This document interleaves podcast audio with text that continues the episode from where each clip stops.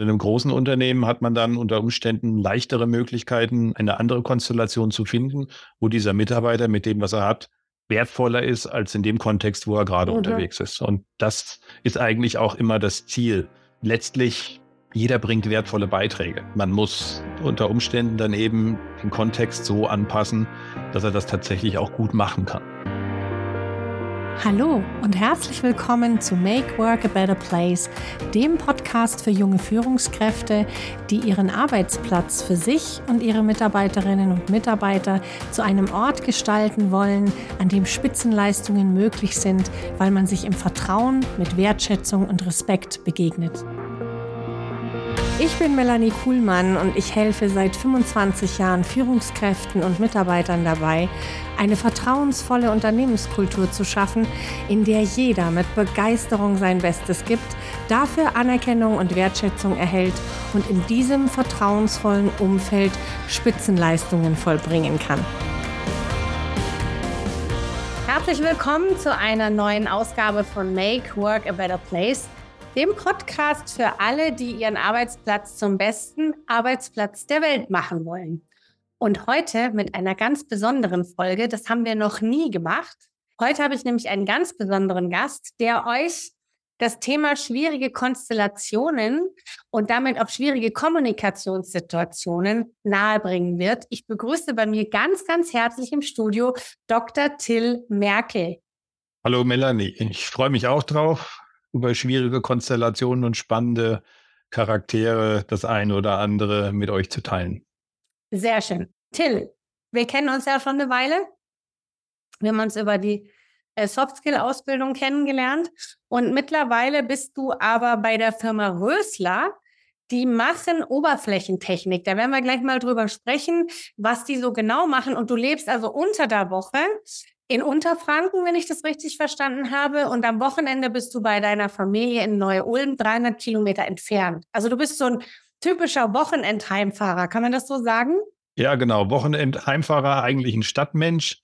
Und hier bei der Firma Rösler Oberflächentechnik in Memmelsdorf in Unterfranken, also ja. zwischen Bamberg und Coburg, richtig auf dem Dorf. Hier am Standort arbeiten 800 Leute, im Dorf wohnen 500. Und ich habe ähm, drei Minuten Fußweg zur Arbeit und wohne da in einem umgebauten Nebenhaus von einem alten Gasthof. Ach, das ist sehr toll. Also das ist ein ganz anderes Leben, eine ganz andere Atmosphäre, als ich das bisher kenne. Mhm. Aber ich genieße das total. Es ist ein Arbeitsumfeld, ja, ich sag mal, so gut hatte ich es noch nicht ja. in meinen letzten 25 Jahren. Und ähm, das ist ein Grund, warum ich gerne hierher komme. Und außerdem der zweite Grund ist die Familie, macht das auch gut mit. Das ist die Voraussetzung. Ansonsten kann man so eine Wochenendpendelei dann über diese Entfernung auf Dauer nicht durchhalten. Nee, das wird schwierig. Also da muss die Arbeit schon sehr, sehr viel Spaß machen und darüber werden wir ja auch sprechen. Das muss ja erfüllend sein und Freude machen. Du musst einen entsprechenden Einfluss haben. Da werden wir ja dann gleich auch noch sprechen, wenn wir über die schwierigen Konstellationen sprechen. Und man sieht schon so ein ganz klein bisschen, wer uns heute mit begleiten wird. Aber mehr werden wir einfach noch nicht verraten. Das ist nämlich der Till-Eulenspiegel. Was es mit dem Till-Eulenspiegel auf sich hat, werden wir gleich noch erfahren. Aber zunächst mal möchte ich noch ein bisschen was über die Firma Rösler wissen, damit auch unsere Zuschauer und Zuhörer und Zuhörerinnen selbstverständlich ein bisschen den Eindruck haben, was machst du denn da? Also ich weiß, du führst dort 130 Mitarbeiter, richtig? Du bist mhm. dort Bereichsleiter Technik. Ja. Was muss ich mir denn jetzt unter Oberflächentechnik vorstellen? Oberflächentechnik ist jetzt erstmal als Begriff nicht wirklich definiert, sondern es ist alles, was mit Oberflächen zu tun hat. Wir sind ein Unternehmen mit weltweit 15, 1700 Mitarbeitern, mit vielen Niederlassungen, davon 1000 in Deutschland, sind in dem Segment, wo wir unterwegs sind, ein mittelständischer Hidden Champion. Und ähm, ja, es geht um Maschinen und Verfahren für die Bearbeitung von Bauteiloberflächen. Das klingt jetzt abstrakt. Was sind so Bauteile, die wir bearbeiten? Die Bandbreite, die reicht von ähm, Unterlegscheiben für Schrauben und Muttern, mhm. aber auch Tischtennisbälle. So ein Tischtennisball, der wird ja aus zwei Hälften zusammengeklebt und der ja. hat eine Naht. So, und ähm, dann hast du einen Draht drauf, den willst du aber nicht. Der muss runter. Dafür bauen wir Maschinen und Verfahren. Das verkaufen wir an unsere Kunden und die machen dann diese Bearbeitung und produzieren dann mehrere Millionen Tischtennisbälle im Jahr damit. Okay. Es sind aber auch kompliziertere Anforderungen, also zum Beispiel Kniegelenke, das, was man also wirklich in den Körper einbaut, die werden auf Hochglanz poliert mit unseren Maschinen. Okay. Gibt aber auch, also wenn du mal die Bauteilgröße noch ein bisschen größer ähm, anguckt, wenn du so einen Baukran siehst oder so einen Hafenkran, der hat einen langen Ausleger, der ist lackiert. Und bevor der lackiert wird, ähm, muss der gestrahlt werden, dass der Rost runter ist, dass der Schmutz runter ist. Und auch dafür bauen wir Anlagen, durch die man solche Riesendinger durchschieben kann. Und eine neue Sparte, was mir sehr wichtig ist und was auch dem Unternehmen sehr wichtig ist, das sind innovative Technologien, die wir für 3D-Druck anwenden. Ah, Also. Mhm. Eine, eine super riesige Bandbreite, Mhm. die wir abdecken und ähm, das in der Atmosphäre. Und deswegen mag ich das Arbeiten hier auch so, wo man einfach spürt, dass ähm, nicht nur die Mitarbeiter ähm, das voranbringen wollen, sondern dass auch das Ganze von der Geschäftsführung getragen wird. Also ich sage mal, eine Geschäftsführung und ein Eigentümer, die Innovation, Veränderung wollen und voranbringen. Und das ist auch ein Teil meiner Aufgabe und das ist auch ein Teil dessen, äh, was mich hier wirklich ähm, sehr, sehr ausfüllt und glücklich macht.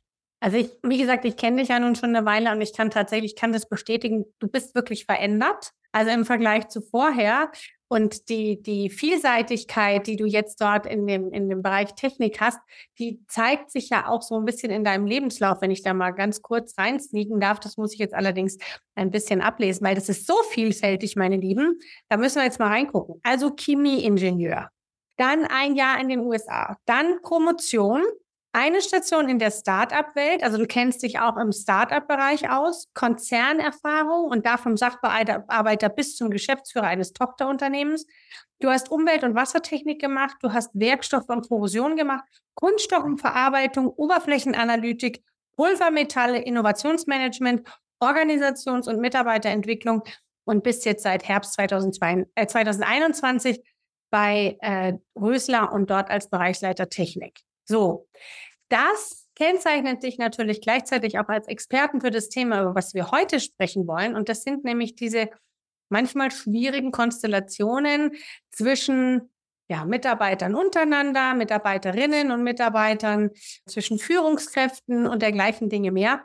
Und da möchte ich gerne mal von dir wissen, wie hat sich das denn ergeben, dass du dich besonders mit diesem Thema auch so gerne auseinandergesetzt hast? Hat es was damit zu tun, dass du so viele unterschiedliche Stationen durchlaufen hast und so viele Dinge kennengelernt hast? Das hat was damit zu tun. Ich fange jetzt mal bei, bei, bei der Promotion an. Das war so der erste Moment. Jetzt gucke ich mal gerade, wo habe ich den? Hier habe ich den. Als ich dort anfing, gab es an dem Institut einen alten Professor nicht mehr. Aber egal, worüber man sprach, der war als Elefant immer im Raum egal was. Und der Professor haha, hat dieses und jenes und er hat dieses und jenes. Und damals war alles viel schneller und äh, wir konnten nicht so lange rummachen, sondern haben sofort entschieden und angesetzt und gemacht und dieses und jenes. Und egal welches Thema man diskutiert hat, der Elefant war immer im Raum. Das kennt jeder, dass man irgendwo hinkommt und es heißt, früher war alles besser. Und dann fragt man so diese Nachtschattengewächse, also Tomaten sind Nachtschattengewächse, ne? Ja, warum, warum, warum Macht ihr denn das nicht so wie früher? Ah, ist alles furchtbar schwierig, ich weiß auch nicht so richtig. Und dann fragt man das zweite Nachtschattengewächs ähm, und der kann dir auch nichts anderes sagen. Und ich habe das damals immer nicht so richtig verstanden, sondern habe mich gefragt, wie kommt denn sowas zustande? Das, was, was, was läuft hier ab? Und irgendwann habe ich dieses Bild mit dem Elefanten gehabt. Und wenn man mit Bildern arbeitet in der Sprache, das habe jetzt ich nicht erfunden, sondern das ist natürlich Jahrhunderte alt, Jahrtausende alt, dann werden Dinge anschaulich. Und dann werden sie plastisch, dann werden sie greifbar und dann sagt man ja, Momente mal, brauche ich jetzt in, der, in, dieser Diskussion tatsächlich den Elefanten im Raum? Bringt der mich gerade weiter? Oder sage ich, Elefant war hier mal, ist alles gut, war eine gute Zeit, der hat viel erreicht, war auch schön damals, wir haben es genossen, aber heute ist er nicht mehr da. Was machen wir denn jetzt miteinander? Also mhm. Also so dieses, das war das erste Mal, wo mir das begegnet ist und damals konnte ich damit nicht so richtig umgehen und habe nach Möglichkeiten gesucht, ja, ich sag mal, so eine innere Distanz von der Situation zu gewinnen und zu verstehen, was ich eigentlich mache und was hier um mich herum eigentlich abläuft. Denn die meisten Themen, die man so hat, ja, die sind vielfach auf der Beziehungsebene, es liegt in der Historie. Man muss einfach viel verstehen, um mit Menschen gut zusammenzuarbeiten. Wir haben in der Einleitung gesagt, schwierige Konstellationen, schwierige Charaktere.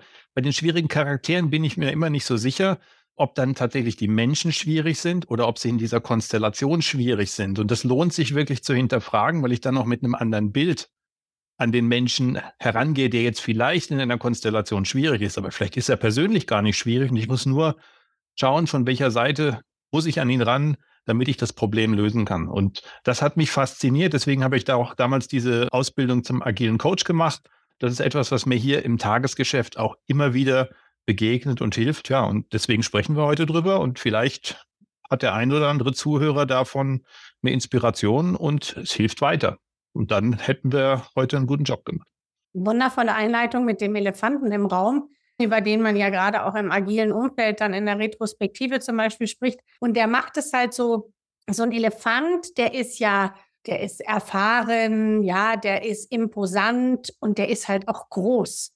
Und wenn der so unsichtbar in so einem Team oder in so einer Kommunikation oder im gesamten Unternehmen irgendwo im Raum steht, dann bewegt sich halt auf einmal nichts mehr, aber keiner weiß warum. Also keiner ja. weiß so richtig, was ist denn eigentlich los? Oft können es die Leute nicht benennen. Du kannst also eine Frage stellen, kannst zum Beispiel sagen, was ist denn eigentlich los hier bei uns? Da sitzt jeder so da, so betrifft mich nicht. In dem Moment, wo du sagst, ich habe das Gefühl, hier ist ein Elefant im Raum, fangen die Leute richtig an zu spüren, dass da wirklich etwas ist, was sie daran hindert, miteinander in, in, eine, gute, in eine gute Kommunikation zu gehen. Und dann kannst du es sogar hinmalen. Du arbeitest jetzt tatsächlich mit einem Plüschtier, das finde ich auch ganz zauberhaft. Ich arbeite dann gerne damit, dass ich es eben hinmale und sage, lass uns doch mal gucken. Was ist denn vielleicht doch der Elefant? Und dann kommen die Leute tatsächlich auf die Idee, auch mal was hinzupinnen und zu sagen, ja, du hast recht. Ich möchte es dann doch mal adressieren. So, und da arbeiten wir mit Bildern und ich sehe ja da im Hintergrund noch jemanden sitzen und das ist der, also den erkenne ich ja, das ist der Till Eulenspiegel. Was hat denn jetzt der Till Eulenspiegel mit den schwierigen Charakteren und schwierigen Konstellationen zu tun und was hat er auch mit dir zu tun, außer dass ihr denselben Vornamen habt? Ich meine, dieselbe, den, derselbe Vorname, da ist meine Mutter dran schuld, die hat sich da was dabei gedacht. Ich finde, das hat sie gut gemacht. Ja, Till Eulenspiegel in dieser Figur, der sitzt bei mir auf dem Esstisch, den hat mir meine Frau geschenkt, als ich dann hier nach Unterfranken ähm, unter der Woche gezogen bin. Und was hat er mit mir zu tun? Der mag auch Menschen, der ist ein guter Beobachter, der analysiert gerne Situationen und Konstellationen und hat dabei manchmal auch verrückte Assoziationen. Mhm. Und wenn man sich über lange Jahre mit Veränderungen in Organisationen, technische Prozesse, Organisationsentwicklung, Mitarbeiterentwicklung, Strukturentwicklungen, was auch immer befasst, dann braucht man diese Eigenschaften. Aber manchmal fühlt man sich auch dann wie so ein Till Eulenspiegel. Man hat nämlich so eine Hofnarr-Eigenschaft in einem Unternehmen. Mhm. Ich meine, der Hofnarr, der ist ja eine Weile immer ganz lustig, weil der ja Fragen stellt, der hält einem den Eulenspiegel vor. Und es gibt aber dann Situationen, wo man sagt, naja, jetzt ist auch mal wieder gut, ne? Weil dann geht einem der Hof, Hofnarr vielleicht auch unter, auf die Nerven, weil er ähm, den, den Kollegen und den Führungskräften zu sehr den Spiegel vorhält. Das ist auch etwas, was ich gelernt habe, wo ich mich jetzt sozusagen von dem Till Eulenspiegel, der vielleicht auch bei dem, was man über ihn weiß, auch auf den schnellen oder den derben Spaß aus ist, dass ich dann auch weiß, ein Gefühl entwickelt habe, wann ist der Zeitpunkt, etwas anzusprechen, wann ist der Zeitpunkt, ähm, es nicht anzusprechen. Also nicht den Till-Eulenspiegel einzusch Weg einzuschlagen, sondern ähm, es ruhiger angehen zu lassen und ähm, der Veränderung auch Zeit zu geben. Weil Veränderung bedeutet immer, dass Menschen ihre Eigenschaft, ihre, ihr, ihr Tun, ihr Handeln hinterfragen müssen. Das, was man früher gemacht hat, ist ja nicht nur, weil es von früher ist, per se schlecht, sondern dass sie einfach mal fragen, ja, Momente mal, warum mache ich das hier eigentlich? Brauche ich vielleicht mal eine andere Perspektive? Und dann erzeugt man so ein gemeinsames Gefühl von, jetzt ist es notwendig, Aufbruch, Veränderung anzugehen. Und dann ähm, ist eben auch der Zeitpunkt, dass eine Organisation sich verändern kann. Eine Veränderung zwanghaft durchdrücken ist in allen, in den, in den allermeisten Fällen weder zielführend noch macht das wirklich Freude in der Umsetzung. Also das ist sozusagen Till Eulenspiegel und ich, wir unterscheiden uns oder ich sage mal, ich habe im Laufe meines Lebens gelernt, dass es nicht immer den schnellen Weg zum Ziel geht, sondern dass man sich Zeit nehmen muss. Mhm. Gut, jetzt ist ja der Till Eulenspiegel, der marschiert ja da rein, der analysiert es, ne, der hält den Spiegel vor, sagt, pass mal auf, so und so, so funktioniert es nicht. So, und jetzt sagst du ja gerade, manchmal braucht man einfach ein bisschen mehr Ruhe, Empathie, Beobachtung und so weiter. Aber in dem Moment, wo du das jetzt beobachtest, hast du ja noch nichts verändert. Also wie trittst du jetzt zum Beispiel eine Entscheidung, wenn du feststellst, es würde in einem Team nicht gut laufen? Du beobachtest es, du entscheidest dich dafür, jetzt mal nicht den Till Eulenspiegel rauszuholen, sondern den Till Merkel, der dann besonnen abwartet, bis eben der Moment der richtige ist. Wie weißt du dann, A, wann der Moment der richtige ist, um sich doch einzubringen, weil sie es vielleicht nicht von alleine löst in einem Team? Und wie kannst du dann eine Veränderung initiieren? Also das allererste ist immer, und da kommt jetzt der Wissenschaftler, das allererste ist erstmal die Konstellation zu analysieren. Da kann man Pfeildiagramme malen und Personenaufstellungen machen und alles Mögliche. Das ist etwas, was man für sich selber macht, was ich dann eben an einem Whiteboard tue. Das ist aber etwas, was in der Kommunikation, und das ist dann sozusagen der nächste Schritt, wie gehe ich in eine Umsetzung, dann muss ich eine Idee, die ich habe für eine Veränderung, die ist nicht gut, weil ich sie habe, sondern die ist dann gut, wenn sie für die Umsetzung reif ist. Und wann ist sie für die Umsetzung reif? Wenn ich Menschen habe, die bereit sind, da mitzugehen. Die haben aber normalerweise nichts von meinen Mindmaps oder Feldanalysen oder irgendetwas. Das ist was, um bei mir Ordnung zu bringen, sondern dann muss ich mit Bildern und Assoziationen arbeiten, die bei denen eben entsprechend was auslösen. Das heißt, du musst sie an irgendeiner Stelle emotional kriegen. Genau, ich muss sie emotional kriegen. Du malst zum Beispiel einen Elefanten an die, ans, ans Flipchart. Es ist halt auch, ja, was, also das, das ist ein Weg. Man muss irgendwie der, das Eis brechen, man muss irgendwie in die Diskussion hineinkommen.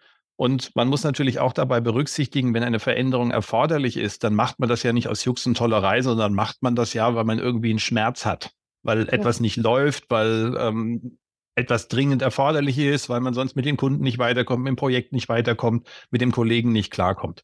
Jetzt sind diese Dinge aber an sich schon ernst genug. Wenn ich dann noch mit einer ernsten Analyse und wissenschaftlich fundiert und Pfeildiagramme und irgendwas komme, dann funktioniert das nicht. Das heißt, es darf auch so eine Analyse ein bisschen Spaß machen. Das heißt, also was ich jetzt halt sage, ne, dann zeige ich halt mal einen Elefanten oder manchmal, meistens hat man im Meeting keinen Elefanten dabei.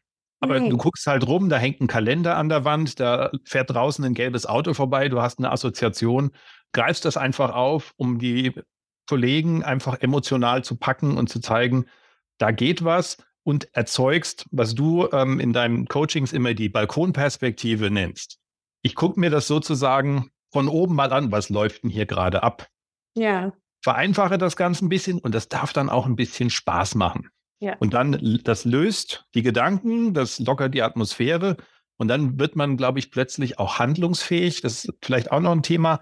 Ich unterscheide immer drei Dinge oder mir sind drei Dinge wichtig, damit eine Organisation und auch man sich als Mensch ähm, einfach, einfach, einfach vorankommt. Das ist, ich muss handlungswillig sein, veränderungsbereit, jetzt beim Change bleiben. Ich muss ähm, handlungsfähig sein. Das hat was mit dem zu tun, was ich oder mein Umfeld einfach kann. Kompetenzen.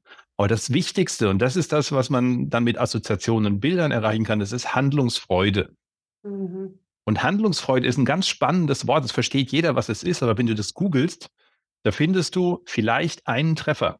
Mhm. Das ist mhm. irgendeine esoterische Heilseite, auf, bei der man da landet. Ja. Aber das Wort Handlungsfreude kommt im Duden nicht vor und noch nicht mal bei Google. Ja. Aber es ist eigentlich das, was uns antreibt. Und das ist das, was ich versuche mit Bildern, Assoziationen, Geschichten, Türöffnern etc. Ähm, immer wieder zu erreichen. Mhm. Ja, was ich ähm, aus meiner Praxis kenne, ist natürlich, dass ich immer das Wort informieren in den Vordergrund stelle. Also was habe ich denn davon, wenn ich jetzt einen bestimmten Konflikt anspreche oder wenn ich eine Veränderung, wenn ich da mitgehe? Es muss ja immer in irgendeiner Form eine Win-Win-Situation geben. Ja. Und dann habe ich ja schon, sagen wir mal, eine Motivation, die ich dadurch erzeugen kann, dass ich dem anderen oder den anderen äh, plausibel mache. Guck mal, wenn wir das alle machen, wenn wir alle diesen Kulturwandel zum Beispiel mitmachen oder alle diese Veränderungen mitmachen, dann verändert sich die gesamte Unternehmenskultur. Dann haben wir einen, haben wir einen besseren Projekterfolg, einen geringeren Workload oder was es auch immer sein mag, eine bessere Kommunikation. Und das ist ja, das steht ja im Vordergrund, dass die Leute auch verstehen, was sie denn davon haben, wenn sie jetzt bei einer bestimmten Veränderung mittun. Ja, ganz wichtig ist, ist die Vorgehensweise, wie ich sie auch ähm, erlebe und praktiziere oder versuche zu praktizieren. Ich meine, wir tun alle nur unser Bestes ich unterscheide da noch, wenn ich jetzt meine heutige Rolle angucke im Verhältnis zu dem, was ich früher hatte. Jetzt sind es 130 Menschen, die ich führen, unterstützen darf bei ihrer Arbeit. Wenn ich jetzt an eine Projektkonstellation denke, eine Handvoll, vielleicht zwei Handvoll Menschen, da kann ich, ich sag mal, relativ kurzfristig auf einer kurzen Zeitachse ähm, mit solchen Türöffnern einen Stimmungswandel er erzeugen. In einer größeren Organisation muss ich auch so anfangen und muss das an verschiedenen Stellen tun, damit daraus so eine Bewegung entsteht, wo viele Menschen an verschiedenen Stellen fest ähm, erleben, dass es auch anders gehen kann und dass das für sie persönliche Vorteile bringt.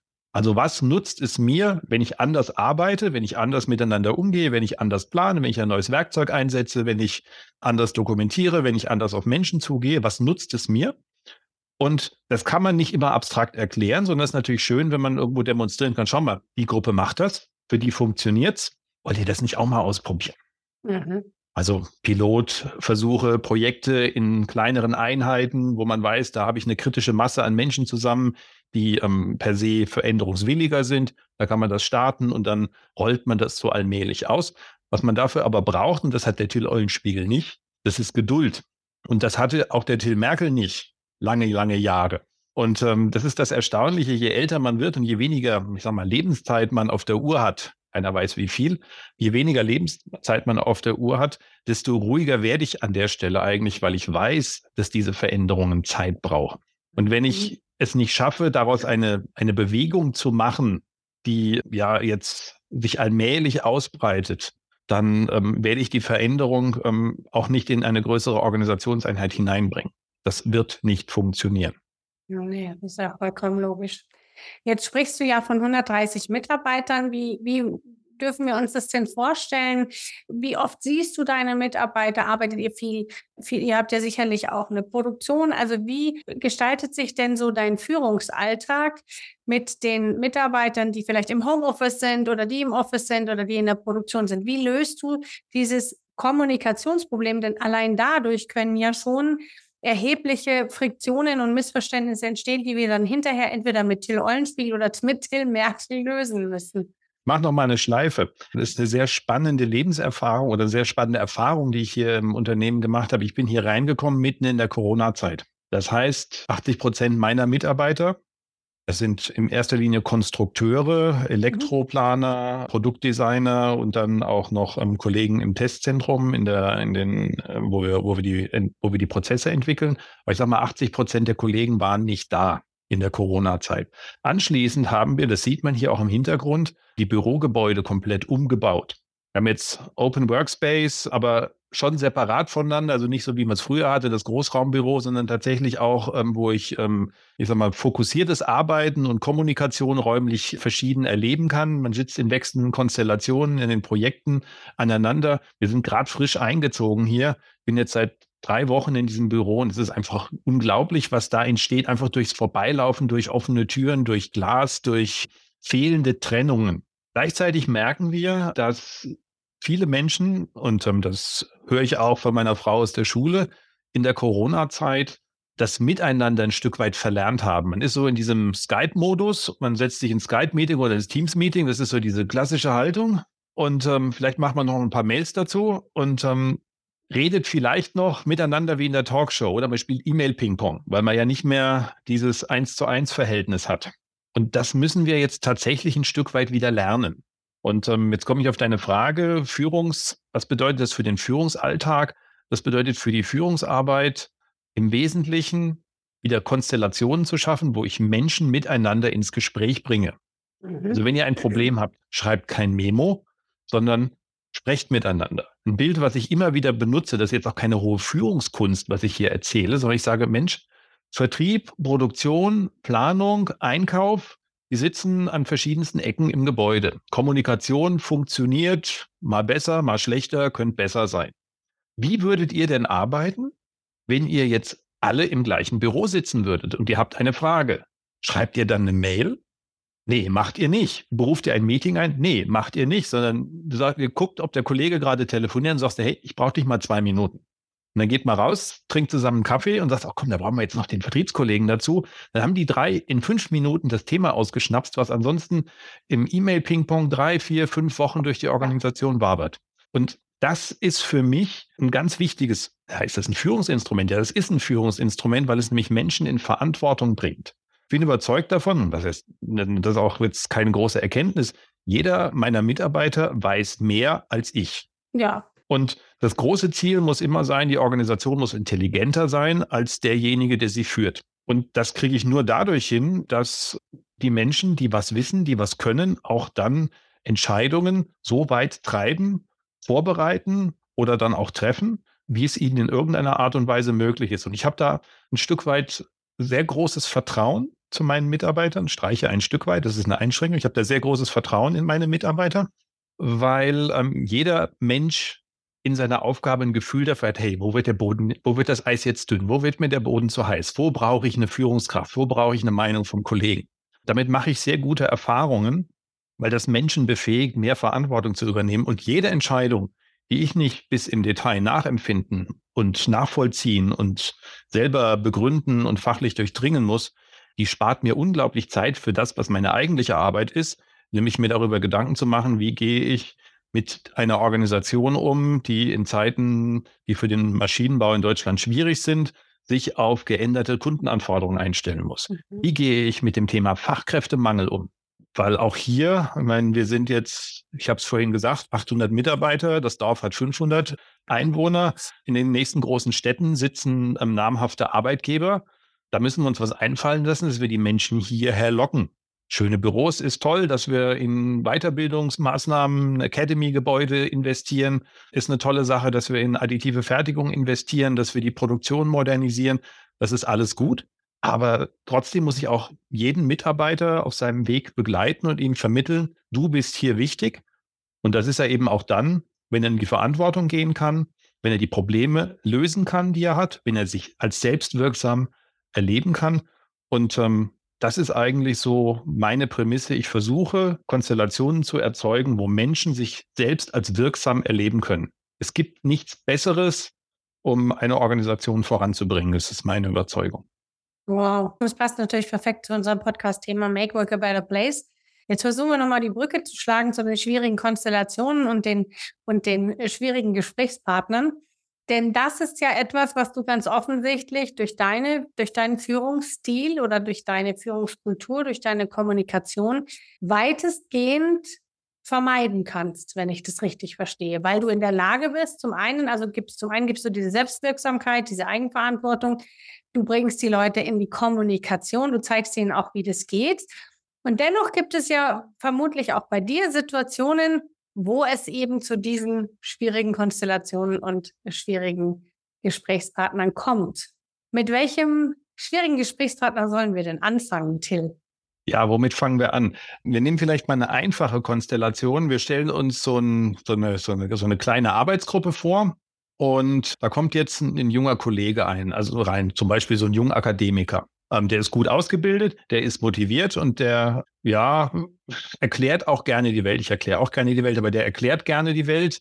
Der sagt dann so Sätze wie, ah, Forschung, das kann man nicht planen und ja, Termine, Termine, Termine, schwierig, aber brauchen wir doch jetzt eigentlich auch nicht. Wir sind doch furchtbar modern unterwegs. Wir haben jetzt Open Workspace und da sind wir doch agil und da plant man doch nicht mehr so richtig. Und ähm, wenn man ihn dann ärgert und sagt, jetzt will ich aber, dann sagt er, ah, du hast, du schätzt mich nicht in meiner Arbeit und willst auch noch einen verbindlichen Termin haben, das geht nicht, so kann ich nicht arbeiten.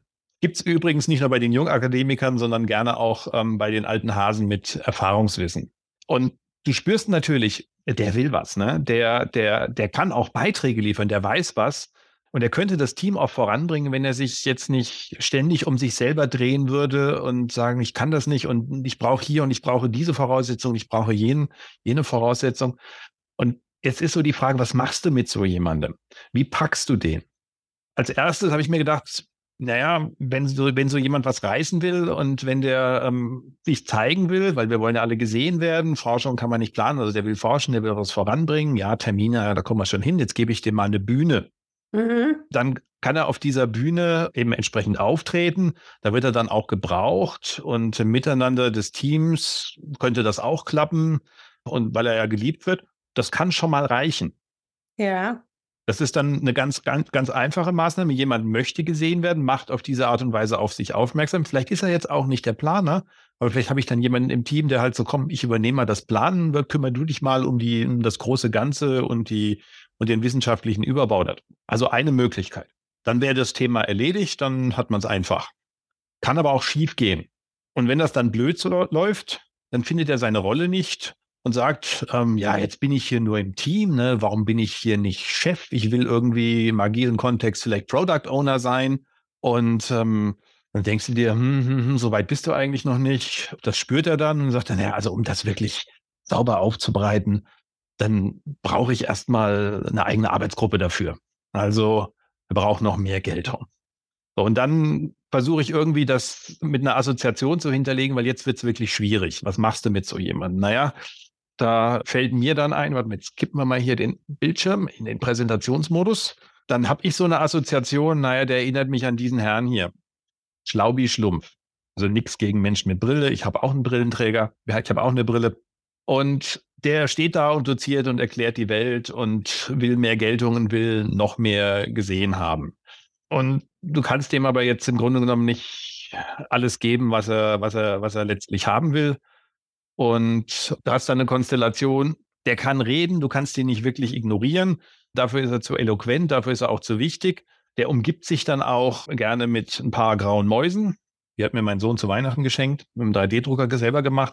Und ja, was, was, was tust du jetzt da? Und dann musst du ihn irgendwie in diesen Kontext einbinden, einbinden musst ähm, dieses Jobsharing nochmal weiter vorantreiben und ähm, schauen, ob du ihm eine Bühne vermitteln kannst, ähm, einen Raum geben kannst, wo er leuchten kann. Wo man sich darüber im Klaren sein muss, es gibt auch für solche Konstellationen nicht immer eine Lösung. Mhm. Also auch mhm. das ist so, also ich möchte jetzt hier nicht den Eindruck erwecken, es gibt für alles eine Lösung, die man spielerisch erarbeiten kann, sondern du hast ähm, auch Konstellationen, die schwierig sind. Wenn ich so einen Experten habe, der ähm, Dinge ganz genau wissen will, der braucht sein Umfeld, was zuarbeitet, ähm, vielleicht auch was ihn ja ein bisschen bewundert von unten. Aber ähm, das musst du dir leisten können. Also wenn du jetzt ja. eine kleine Organisation hast mit zehn Leuten, dann kannst du jetzt um so einen Experten, der total wertvoll ist, kein Biotop bauen, wo der sich frei ausleben kann. ja. Sondern dann ähm, musst du dir, da brauchst du eher, eher einen Generalisten. Und dann muss man sich tatsächlich die Frage stellen, passt so jemand in so eine Organisation? Habe ich das richtig bedacht beim Recruiting? Finde ich eine andere Lösung, ähm, wie der sich in dem, in, dem, in dem System besser bewegt? Kann aber auch schiefgehen, habe ich auch schon erlebt, dass man tatsächlich sagt, für so einen fähigen Mitarbeiter, der viel kann, der viel bewegt, der viel voranbringt, der aber eben diese Bühne und auch dieses Welterklärertum braucht, ist dann unter Umständen auch kein Platz in einer Organisation. Das können große Unternehmen besser. Warum? Ähm, in der Gro in großen Unternehmen kann ich diesen Gedanken der Arbeitsteiligkeit besser leben als in kleinen Organisationen. Das heißt, ich bin in der luxuriösen Situation, dass ich mir Experten für Spezialaufgaben leisten kann, weil ich eben in der Lage bin, um die herum etwas zu bauen, dass die optimal ihren Job abliefern können. Ja. Das heißt, wenn so jemand in der Organisation ist und es passt nicht und es passt halt in dieser Organisation tatsächlich nicht, ähm, dann heißt das nicht, dass der nicht gut ist, dass der ähm, nicht wertvoll sein kann, aber das heißt unter Umständen, dass er eben in dieser Organisation nicht funktionieren kann.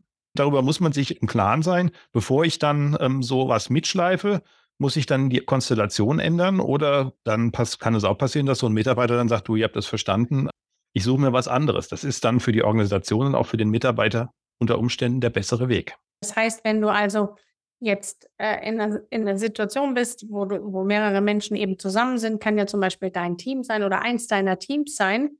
Und da treten jetzt bestimmte Verhaltensweisen auf, heißt das, du, du hast dann so ein inneres Bild und sagst, oh, das könnte in Richtung Schlaubi-Schlumpf gehen. Oder eben den anderen Herrn, den wir uns gleich auch noch angucken werden. Genau. Weil, das muss ich jetzt mal kurz dazwischen schieben für meine lieben Zuhörerinnen und Zuhörer. Das ist heute der erste Teil von der Folge. Heute stellen wir euch zwei Mitarbeiter oder Menschentypen vor, à la Till Merkel und wie man mit diesen umgehen kann. Und es wird dann nochmal eine weitere Folge geben, wo wir euch noch weitere Mitarbeitertypen oder weitere, weitere Menschentypen vorstellen. Das heißt also, du hast ja ein, ein System geschaffen, mit dem es dir gelingt zu sagen, das könnte der Menschentypus Schlaubischlumpf sein. Und da weiß ich, da kann ich ungefähr diese Strategien fahren, um den vielleicht doch noch systemfähig zu machen oder einzubetten, ihm seine Motive zu bedienen. Jeder Mensch hat ja Motive, um dann doch letztendlich sein Potenzial und seine Schaffenskraft nicht zu verlieren. Genau das. Ja. Ist, genau, genau das ist der Punkt. Also auch wieder da die Projektion des Verhaltens auf ja. jetzt die Figur des Schlaubi-Schlumpfs. Und das ist wichtig, es ist eine Projektion. Der Mitarbeiter ist nicht gleich Schlaubi-Schlumpf, sondern, sondern die Projektion eines besti einer bestimmten Verhaltensweise, die ermöglicht mir, eine gewisse Distanz zu entwickeln zu der Situation und aus dieser Distanz heraus dann analysieren zu können, was läuft hier eigentlich gerade ab, was habe ich für Möglichkeiten. Und mhm. das ist sozusagen, ja, das ist, das ist ein innerer Türöffner, den man, den man machen kann, um schwierige Konstellationen für sich zu entwirren, zu verstehen. Ist das vielleicht auch so ein bisschen so, dass du dann das Verhalten von der Person gut loskoppeln kannst, weil du das Verhalten in den Schlaubischlumpf packst ja. und die Person damit wertneutral weiterhin beobachten, also weiterhin stehen lassen kannst und du, du guckst dir da quasi nur das Verhalten in Form von Schlaubischlumpf an? Ja, das, das ist richtig und das, das, das zahlt auch sozusagen auf einen anderen Führungsgrundsatz ein niemals Personen, Menschen mhm, mhm. ähm, kritisieren oder nicht Personen oder Menschen sind falsch, sondern es sind Verhaltensweisen, die stören. Das heißt, ich nehme mhm. von diesem Kollegen, Mitarbeiter, nehme ich nur das Verhalten mhm. und arbeite mhm. damit mit dieser Figur, weil mit der Figur kann ich spielen, da kann ich Konstellationen ja. austesten. Mit Menschen spielt man nicht. Das heißt, du hast dir Verhaltenstypen kreiert. Genau. Verhaltenstyp und dann kann der Mitarbeiter so sein, wie er will und du nimmst dann nur dieses Verhalten und versuchst, da eine entsprechende oder entsprechende Maßnahmen zu ergreifen, damit sich gegebenenfalls dieses Verhalten ändern kann. Und wenn es genau. eben nicht geht, dann kann man ja auch darüber sprechen und sagen, hm, das passt halt hier vielleicht nicht, so wie du es gerade schon skizziert hast. Genau, und in einem großen Unternehmen hat man dann unter Umständen leichtere Möglichkeiten, eine andere Konstellation zu finden, wo dieser Mitarbeiter mit dem, was er hat, wertvoller ist als in dem Kontext, wo er gerade mhm. unterwegs ist. Und das ist eigentlich auch immer das Ziel. Letztlich, jeder bringt wertvolle Beiträge. Man muss unter Umständen dann eben den Kontext so anpassen, dass er das tatsächlich auch gut machen kann. Ich höre da was raus, was mir ganz wichtig ist. Das heißt, du hast ein grundsätzlich positives Menschenbild. Das ist für mich die Voraussetzung für Führung. Also das kommt auch aus dem, aus dem agilen Framework. Jeder gibt hier sein Bestes. Ja, und das ist die, das ist die, das ist die Grundprämisse für die Arbeit. Ansonsten bist du ständig mit Kontrolle beschäftigt und warum machen die das jetzt? Ja, die wollen bestimmt sich einen schlanken Fuß machen. Ich habe noch niemand erlebt, der sich wirklich einen schlanken Fuß machen will. Wenn sich Menschen einen schlanken Fuß machen wollen, äh, machen tatsächlich in der Praxis, dann ist irgendwas im System die Ursache dafür, dass es, dass, dass es, ja, dass sie sich so entwickelt haben. Das heißt nicht, dass man alles dieses Verhalten akzeptiert und sagt, ja, der kann ja nichts dafür. Ja. Aber ähm, wenn ich eine andere Grundprämisse habe, dann muss ich viel mehr meiner Arbeitszeit und meiner Energie in Kontrolle stecken. Und Kontrolle ist für mich Verschwendung und vor allem ist es auch so ein Mitarbeiter, den ich kontrolliere, der ist nicht mehr frei in seinem Handeln. Und damit erreiche ich genau das Gegenteil dessen, was ich eigentlich brauche. Menschen, die eigenverantwortlich tätig sind, Menschen, die Probleme sehen, die Lösungen erarbeiten, die Vorschläge machen. Wenn ich aber kontrolliere, dann wartet er immer darauf, dass ich ihm sage, was er machen soll. Ja, natürlich. Und muss ähm, er dann auch keine Verantwortung übernehmen, weil er weiß ja, du bist die letzte Kontrollinstanz. Du bist sozusagen der Qualitäter, der am Schluss nochmal den grünen Haken dran. Ja, und wie soll ich das bei ja. 130 Menschen tun? Abgesehen davon, ja. dass die in ihren Fachgebieten und mit ihrer zum Teil mehr als zehnjährigen Unternehmenszugehörigkeit natürlich immensen Vorsprung vor mir haben, da habe ich überhaupt gar keine Chance. Und das will ich auch gar nicht. Und es fühlt sich gut an und ja, es scheint sich auch auszuzahlen und es scheint sich zu lohnen. Ich spüre das äh, in der Zusammenarbeit. Es macht einfach Spaß. Ja, das sieht man, das habe ich ja vorhin schon gesagt, sieht man dir wirklich an, dass du jetzt dort, dort, wo du jetzt angekommen bist, das ist genau deins. Ja, und das, das war vorher ja nun nicht immer so. Aber ich fasse noch mal kurz zusammen. Also positives Menschenbild, Grundvoraussetzung für Führung. Punkt. Ja.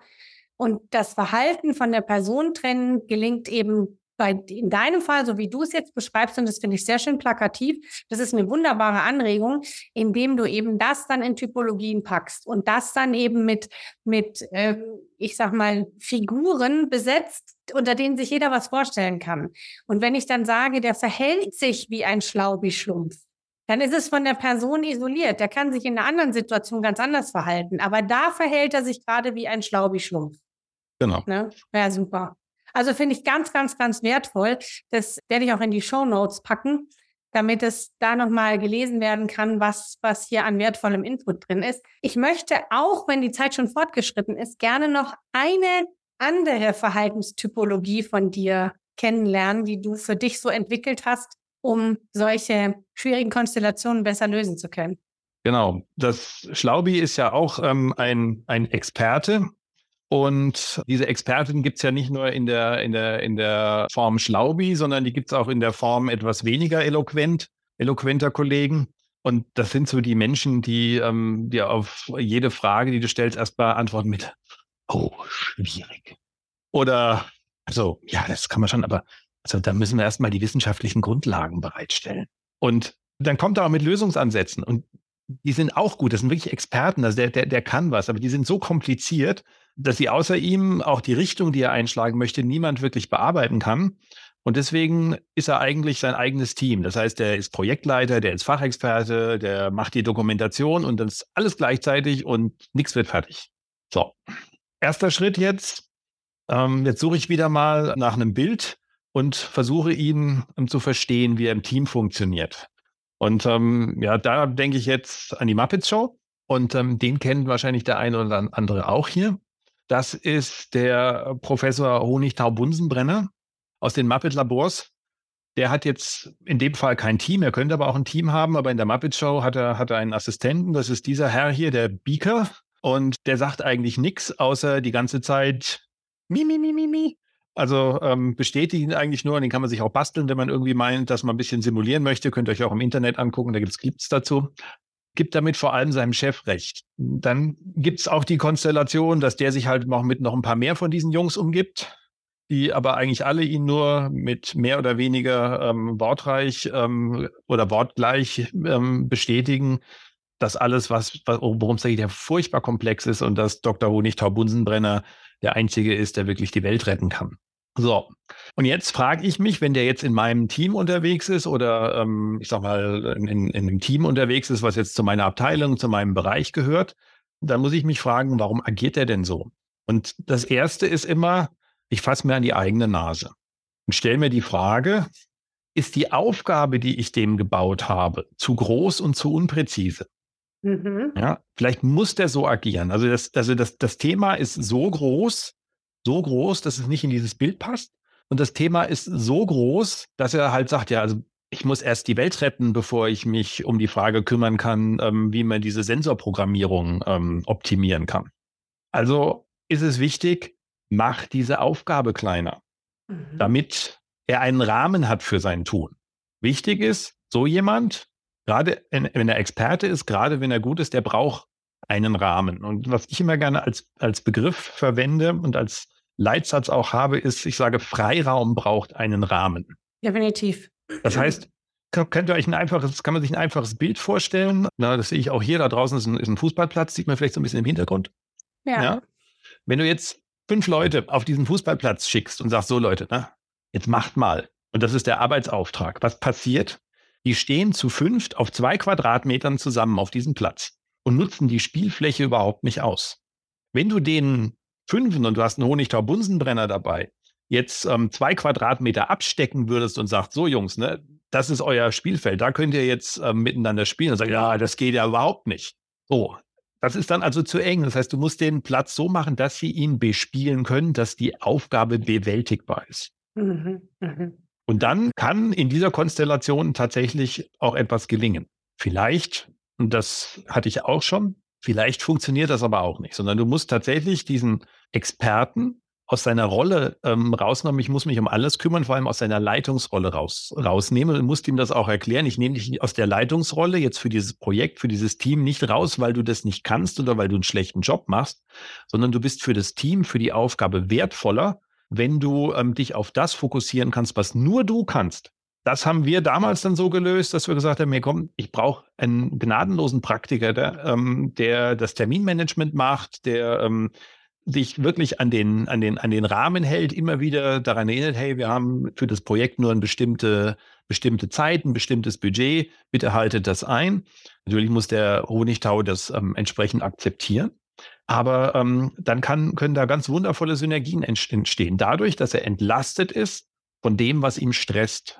Nämlich diese Terminarbeit, dieses den Rahmen beachten und ähm, er akzeptiert dann tatsächlich auch den Rahmen und in diesem Rahmen, dann jetzt bleiben wir bei dem bei dem Fußballplatz, auf diesem auf dem verkleinerten Spielfeld ist er brillant. So, das heißt, ändere ändere das Setting, stell dir die Frage, was braucht der, damit er sich wohlfühlen kann? Und damit die Leute um ihn rum nicht nur mi, mi, mi, mi sagen, sondern auch entsprechend agieren können und ihre Rolle haben. Aufgaben und Rollen definieren. Eigentlich immer das Gleiche, aber du hast eine Konstellation, die verstehst du nicht. Wie öffne ich mein Verständnis dafür? In dem Fall war es halt Honigtau-Bunsenbrenner. Und dann die Frage, wie muss ich den positionieren? Das Bild vom Sportplatz hat mir auch geholfen. Ja, gibt es verschiedene Möglichkeiten. Aber sich einfach umschauen und gucken, was in meinem Umfeld kann mir helfen, so eine Aufgabe zu lösen. Wenn ich das jetzt mal zusammenfasse, bedeutet es ja, für jemanden, der jetzt nicht so achtsam ist und nicht so achtsam hinguckt, sind es ja zwei, Pers zwei Personen, die, ich sag mal, etwas anerkennungssüchtig wirken. Ja, beide brauchen ihre Bühne und wollen gehört werden. Der eine hat seine Mimimi-Entourage, der andere hat die grauen Mäuse. Also sie haben beide so ihre, ihre Bewunderer, ihre Fans. Und wenn man jetzt nicht genau hinguckt, könnte man sagen, ja, das sind ja beides so Diven. So der eine ist, der weiß immer alles besser und der andere äh, sagt immer, es ist alles schwierig. Das ist der eine Aspekt, den ich da jetzt mal festhalten möchte. Also sei achtsam und guck mal genau hin, weil die Motivstruktur, die dahinter steckt, ist ja eine völlig unterschiedliche. Dem einen ist die Aufgabe zu groß und der andere er möchte einfach gesehen werden und möchte eine Bühne haben und ist dieser Bühne vielleicht sogar gewachsen, was ja mhm. durchaus sein kann, ja. Das bedeutet aber, und das ist für mich jetzt die spannende Frage, Du sprichst ja jetzt davon, dass du dann als Führungskraft Konstellationen im Außen veränderst, damit diese Person zum Beispiel, jetzt nehmen wir nochmal den Dr. Honigtau-Bunsenbrenner, Professor Honig, Entschuldigung, so viel Zeit muss sein, Professor Honigtau-Bunsenbrenner, äh, dass der seinen auf dem Fußballfeld einen abgesteckten Platz hat. Du änderst also die äußeren Umstände, damit er sich wohlfühlt der er kann ja auch eine Sie sein. Also für alle weiblichen Zuhörerinnen und Zuhörer, dass ihr das nur wisst, das kann natürlich auch ein, eine weibliche Professorin, Dr. Professor Dr. Honigtau-Bunsenbrenner sein. Heißt das im Umkehrschluss, dass Feedback hier an dieser Stelle nichts hilft? Also diesen, die, sowohl dem Schlaubischlumpf als auch dem äh, Professor Honigtau-Bunsenbrenner zu spiegeln, guck mal, das würde ja der Rollenspiegel machen. Äh, mhm. Zu sagen, du pass mal auf, mh, hm, das Verhalten hier, das du da an den Tag legst, ist für das Team nicht förderlich. Würde das dann gar nicht funktionieren oder nur zu einem kleinen Prozentsatz? Muss ich immer die Konstellation ändern? Also es sind jetzt drei Fragen auf einmal, aber ich weiß ja, dass du äh, sowas beantworten kannst. Also Feedback ist grundsätzlich immer der erste Schritt. Mhm. Das heißt, diese Analysen, Teamzuschnitt ändern, Aufgabe ändern oder so etwas, also dann in der Folge Teamzuschnitten Aufgabe ändern. Das machst du erst dann, wenn du mit ähm, den äh, einfachen Möglichkeiten Gespräche führen, Feedbackrunde, auch das Team mal reflektieren lassen, wenn die Atmosphäre entsprechend ist, wenn du damit nicht weiterkommst. Mhm. Denn ähm, ansonsten sieht das so aus, also das auch ein Eindruck, den, den, den ich jetzt hier nicht erwecken will. Es ist jetzt nicht so, dass meine Führungsarbeit daraus besteht, dass ich für jeden Mitarbeiter eine Spielfigur in der Schublade habe. Ich bin ständig damit, damit beschäftigt, genau. irgendwelche Schachfiguren zu verschieben oder irgendetwas, ja. sondern das Normale ist der normale Umgang. Das heißt, Störungen haben Vorrang, werden angesprochen. Wir suchen nach Korrekturmöglichkeiten. Wir versuchen miteinander entsprechend weiterzukommen. Dabei ist auch wichtig, ich meine, ich bin jetzt Bereichsleiter, es gibt noch Abteilungsleiter und es gibt Teamleiter, dass diese Rollen entsprechend in den jeweiligen Stu ähm, Hierarchiestufen wahrgenommen werden. Warum? Weil ich es mir nicht leisten kann, einen Abteilungsleiter oder einen Teamleiter zu tunneln, indem ich diese Gespräche ähm, dann an ihnen vorbeiführe, sondern das muss in enger Abstimmung laufen. Und ähm, solche Teamkonstellationen, die muss man sich auch eine Weile angucken. Also ich muss bei jedem Team, und das ist etwas, was wichtig ist, ein Team, was in eine neue Aufgabe startet, und das ist völlig egal, ob die schon jahrzehntelang in derselben Konstellation zusammengearbeitet haben. In dem Moment, wo die eine neue Aufgabe haben, ist das ein neues Spiel. Mhm, immer, ja, ja, absolut. Und das heißt. Forming beginnt von vorne. Also es beginnt genau. immer wieder von vorne, ja, richtig. Das, das, das heißt, es ist immer Storming, Forming, Norming, Performing. Ja. Immer. Und jeder, der glaubt, dass er, ähm, weil das schon Ewigkeiten ist und weil die Leute sich ewig kennen, dass er auf die Storming-Phase verzichten kann in dem Projekt, der wird merken, dass das nicht der Fall ist. Ja. Das kann man plattbügeln, aber dann hast du die unterschwelligen Konflikte, ähm, und die hinkenden Esel, die wir vielleicht in einer der nächsten Folgen uns mal angucken werden, die dann entsprechend die Teams tatsächlich lähmen. Also das ist, das ist jetzt super, super spannend, weil wir jetzt das, glaube ich, auch das grundsätzliche System ver, ver, verstanden haben. Wenn ich jetzt nochmal von ganz von Anfang skizziere, es ist Grundhaltung, positives Menschenbild. Ist immer die Voraussetzung, das ist auch der Rahmen für all dein Tun. Und dann kommt, wenn dir etwas auffällt, gehst du erstmal in die Beobachtung, richtig? Ja, also nicht Till Eulenspiegel geht sofort rein, sondern du gehst in die Beobachtung, dann gehst du in die, ins Feedback und wenn das nicht hilft und du aber weißt, du kannst an der Konstellation etwas ändern und dann wird es vermutlich funktionieren, weil du ja nun viel Erfahrung hast, dann entscheidest du dich eben auch da, dahin zu sagen, okay, bei dem und dem Verhaltenstypus weiß ich, dass das am besten funktioniert und dann änderst du auch im Außen bestimmte Konstellationen. Kann man das so zusammenfassen? Das kann man so zusammenfassen. Vielleicht noch eine äh, Ergänzung dazu. Obwohl promoviert bin ich jetzt nicht Doktor allwissend. Das heißt, auch solche Themen lohnt es sich mit Kollegen, mit Führungskräften, mit wem auch immer zu diskutieren. Das heißt, wenn ich da Ideen habe, wenn ich da Sichtweisen habe, dann spiegel ich die. Das heißt, ich stelle mich mit dem, was ich mir da überlege, auch der Diskussion und zur mhm. Diskussion, weil gerade wenn man in ein Unternehmen reinkommt, wie hier die Rösner Oberflächentechnik, das Unternehmen besteht seit Jahrzehnten. Ich bin jetzt zwei Jahre da kenne vieles, was hier in der Vergangenheit gelaufen ist, nicht und mhm. weiß auch nicht, wie Dinge zustande gekommen sind. Ich habe auch, auch wenn ich vielleicht eine gewisse Sensibilität dafür habe, auch die kulturellen Aspekte habe ich noch nicht alle verinnerlicht.